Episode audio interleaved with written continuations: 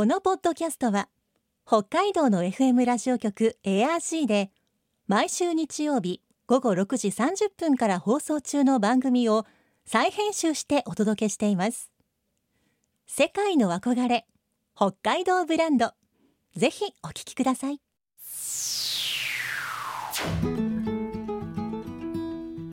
今世界から注目される北海道この番組では北海道が世界に誇る自然文化産業などをピックアップ。北海道の持つ魅力や可能性をゲストの方に伺います。お相手は鈴木舞です。今回のテーマは北海道のブランド牛。北海道は牛肉の生産量日本一。全道各地で肉牛が飼育され白老牛ビラトリ和牛富良野和牛などその土地ならではのブランド牛が人気となっています。肉質の面でも最高ランクの A5 に格付けされる和牛も増加傾向にあり和牛の生産地として注目される北海道。さらに道内で生まれた子牛は全国に出荷され日本のブランド牛を支えています。先週は酪農学園大学学長の道地治さんに道内ブランド牛の基本的なことを教えてもらいましたが今週は今年鹿児島で開催され2027年に北海道で開催される和牛の祭典について伺います。さて今日のお話のポイント鈴木舞のマイポイントは財産。本当に貴重です。世界の憧れ北海道ブランド。この番組はあなたの明日を新しく北海道創価学会の提供でお送りします。酪農学園大学学長道地治さんにお話を伺っていきます。よろしくお願いします。よろしくお願いいたします。少し前に私ニュースでも見かけたのですが関係者の中で通称和牛オリンピックと呼ばれている、まあ、肉牛の大会があるそうですがこれについて教えてもらえますか、はい、正式にはですね全国和牛能力共進会っていう呼び方が、ね、正しい呼び方です。で5年に一度あの全国いろいろなところでですね開催されます。はい、で5年に一度ですのでその5年間の間にこの牛をどうやって改良していくかあるいはどういうふうにその地域の特色ある牛を作っていくかっていう目標を立ててですね、うん、その目標に向かって5年間牛作りに励むんですけれども、はい、その成果を見るために最終審査と言ってますけども、えー、この前は鹿児島県で開催されました、はい、最終審査が鹿児島県で開催されてこれが第12回の全国和牛能力共進会です。で私たちはまあ全教って言ってます。和牛全教って呼ぶんですけども、はい、ここでは、まあ、いろいろなあ区分がありまして、えー、種牛の部分だとかあるいは若メスの部門であるとか、はい、あるいはメス牛のグループそれからメス牛と肥育牛のグループそれから肥育牛単独それと特別区といいまして農業高校それから農業大学校の生徒さんたち学生さんが参加できる部分っていうのがあります。これ先日開催されたその鹿児島での大会北海道勢の成績はいかがだったんでしょうか？今回ですねあの第12回の鹿児島大会では北海道勢はもう本当にですね活躍をされてですね、はい、2つの部門で第4区って言われる区分と第5区でですね。全国3位になっています。これはですねもう北海道にとっては非常に大きな成果だったと思いますし、はい、生産者出品者の皆さんがこう3位以内に入るということを大きな目標にされていましたので、その目標はですね達成されたと思います。はい、で他の部門でもですね非常にいい成績を上げられています。で特に繁殖牛とそれから肥育牛をのセットでですね、はい、比較、まあ、審査して、えー、順位を決めるのはありますけどもここでも非常にいい成績を出されましたので、これはもう今後のですね生産者の生産意欲に非常にですね大きな励みになったと思います。はい。上位に入ったこう牛たちはこう何かこう会場で皆様の前に登場したりとかそういうのがあったりするんですか、えっと、その区その区の審査で等級決定というのを行われます。1番、はい、2番を決めるんですけども3位以内に入った牛あるいはグループはパレードがあります。これはですね本当に名誉なことでもう本当に多くの観客がいて今年は総理大臣も来られましたので、はい、あの非常にそこをですね自分たちでが育てて出品した牛が3位以内に入るということを入るとそれを全国の皆さんにですねお披露目できるとまた YouTube でもずっと生配信されてますのでこれはとても名誉なことで北海道はこの4区と5区でですね3位に入りましたので、まあ、それは本当に晴れ晴れしかったと思います。うもうじゃあ結果は大健闘だったと大健闘ですね。でもう一点ですねあの北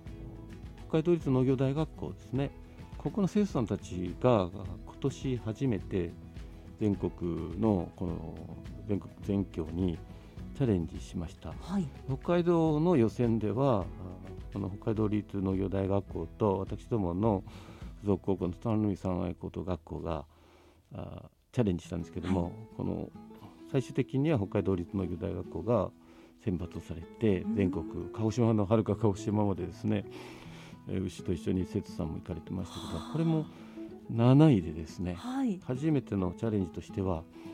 本当にいい成績でこの北海道立農業大学の生徒さんたちも学生さんもですね非常にまあ充実した表情されたと思います。さて、えー、その全国和牛能力共進会令和9年2027年に北海道で開かれるそうですがこれ選ばれた理由は何なんでしょうか？これはあのまず北海道でですね和牛の使用頭数が増えてきているということが一つと和牛のですねやっぱ北海道和牛のレベルが非常に上がってきているということで、もう出産地の一つになっているということ。それから生産者のですねこの改良に関対する意欲が非常に高いと思います。それと若い世代の方がですね、まあ、多くあの和牛生産に従事しているということもあります、うん、それから北海道全境を開催するということは北海道和牛のさらなるレベルアップとそれからまあさらに多くのお客さんが北海道に来ていただけるっていうそれをアピールするですね。絶好のチャンスだというふうに思います。でこれも北海道は北海道道庁はじめですね、えー、和牛の改良指導関係の機関それから生産者団体これがもう何回も何回も多分議論を重ねてですね北海道で開催するのを手を挙げようということになったと思います。はい、これによっておそらくあの道内の農業高校の皆さんそれから農業大学校の皆さんそれから私たちの大学もですね、まあ、これに向けて一生懸命こうチャレンジしようということになっていくと思うのでこの和牛生産の、まあ、産業のですね底上げにもなっていくんじゃないかなと思います。でちょうど北海道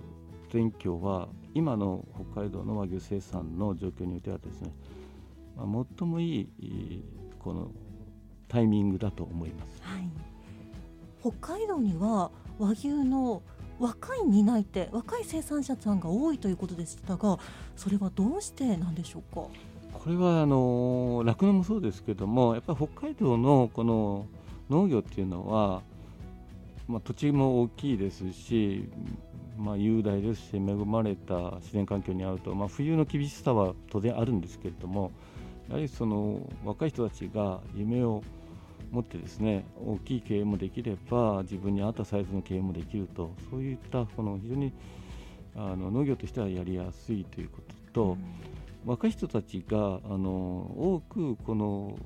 酪農もそうですし、えー、肉牛にも携わっているっていうのはやはりその上の人たちが若い人たちにそういう場を作ってこられたというのは大きいんだと思うんですね。で私の大学でもあの道外からたくさんの学生が来て北海道で酪農畜産をやりたいという人がたくさん来ます、はい、やるんだったら北海道でという人多いので北海道はまあ、そういった魅力のある土地柄だと思います。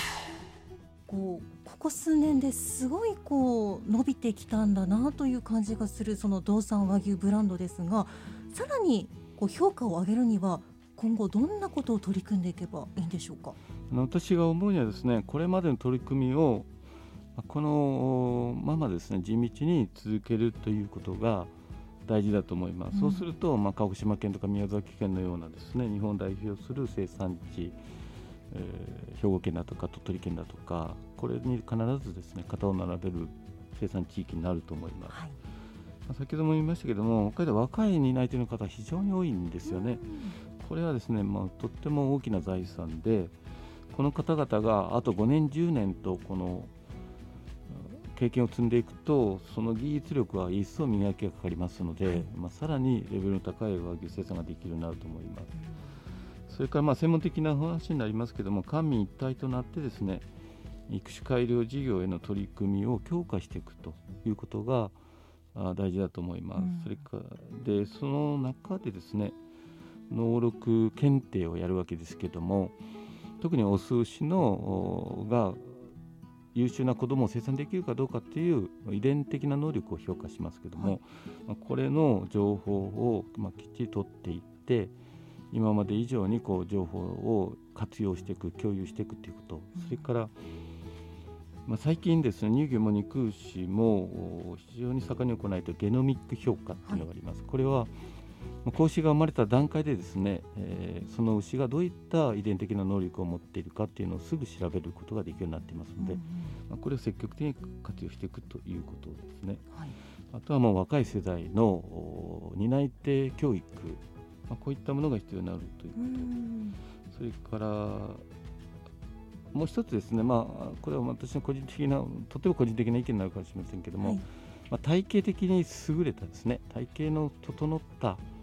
収牛をぜひですね作っていただきたいなと思いますのでよりより体系のいい牛ですね。肉質ももちろん備えてないといけないんですけども、はい。まあ、プロポーションのいいですね種牛を作っていただきたいとこうすると必ず北海道の牛が全国のトップクラスになってくるのは間違いないと思いますので、うん、ですね。ちなみに先生が考えるプロポーションのいい牛ってどんな牛なんでしょうか？まあ一言で言うと私よく学生にも言うんですけども、はい、やっぱり伸びやかな牛ですね。伸びやか？えっ、ー、と牛はですねあの和牛はですね非常に、はい、あの審査の基準が厳しくて。はい大きすぎてもダメなんですよねもちろん小さいのはダメなんですけども、はい、でもう一つ和牛のですね外国の品種他の品種にない特徴として、はい、足が細くて、はい、細いんですけれども肉はたくさん取れるっていうのが和牛なんですね。ですからあの和牛はです細い足の上に、このボリューム感のある体がついてるっていう牛でですねこれはもう海外どこ行ってもこんな牛はいないです。でその中でやはりこの背中の線がまっすぐで、はい、お腹の線もまっすぐではい、で横から見た時に上あの上下が平行であるということと、はい、後ろから見てもやはりこう幅があってですねあの真四角長方形な牛を作っていく。でそしてあのこう胴の長い牛ですね、うんうんうん、これだ肥育農家さんもしかするといやそういうのじゃない方がいいって おっしゃるかもしれないんですけども、はい、まあ、そういう牛が非常に綺麗に見えますし肉の取れる量も多くなるということなので、うんうんうん、そういう牛をこう求めていくっていうことが、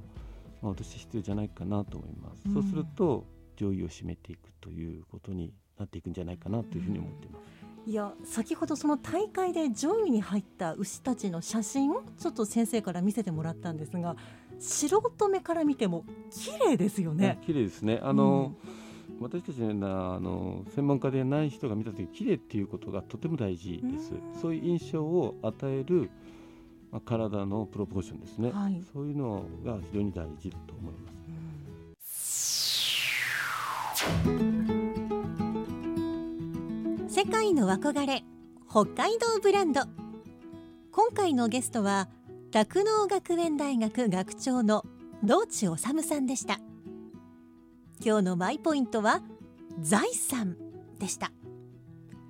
若い担い手が多いことは財産ですというお話伺いましたが